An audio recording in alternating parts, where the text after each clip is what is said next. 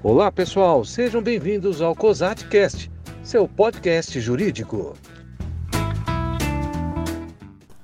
Olá, meu nome é Larissa Cristina e hoje nós vamos falar de alimentos em tempo de pandemia.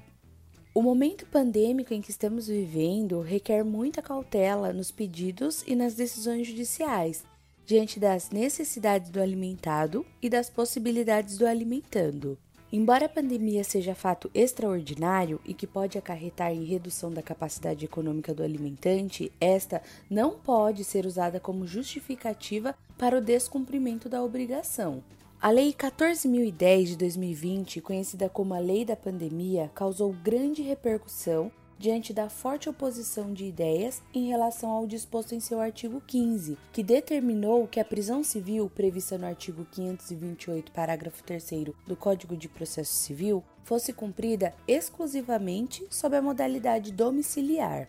Porém, tal dispositivo causou revoltas diante da preocupação quanto à eficácia dessa sanção, tendo em vista a situação pandêmica em que estamos vivendo, onde toda a sociedade está presa em casa para evitar a propagação do vírus. Por este motivo, tal sanção deixa de ser eficaz, pois não conduz o devedor de alimentos ao pagamento, diante da situação de comodidade do devedor que está preso em sua casa, dormindo em sua cama confortável, o dia inteiro maratonando na Netflix e não se incomodaria o bastante para sanar a dívida de alimentos. Assim, é necessário buscarmos meios eficazes de condução coercitiva, através de iniciativas executivas de expropriação, conforme possibilita o artigo 528, parágrafo 8 do Código de Processo Civil. Diante da pandemia, diversas formas de trabalho pela internet foram extremamente potencializadas, como por exemplo as plataformas que entregam produtos digitais e físicos: Hotmart, Mercado Livre, Mercado Pago, PayPal,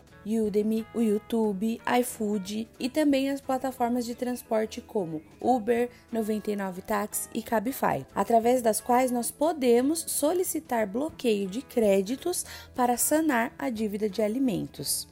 Por fim, o juiz da Sexta Vara de Família de Fortaleza do estado do Ceará inovou as decisões, trazendo a possibilidade da penhora de 50% do auxílio emergencial destinado a trabalhadores de baixa renda prejudicados pela pandemia. O magistrado, nessa decisão, entendeu o auxílio como verba salarial, estando a alimentada incluída entre os destinatários do auxílio recebido pelo executado. Estas são algumas formas de condução coercitiva para garantir o cumprimento da obrigação alimentar neste momento de pandemia, porém, sempre cabendo a cada caso uma análise fática por um advogado que buscará a melhor alternativa aplicável. Continue nos acompanhando em nossas redes sociais. Um grande abraço e até a próxima.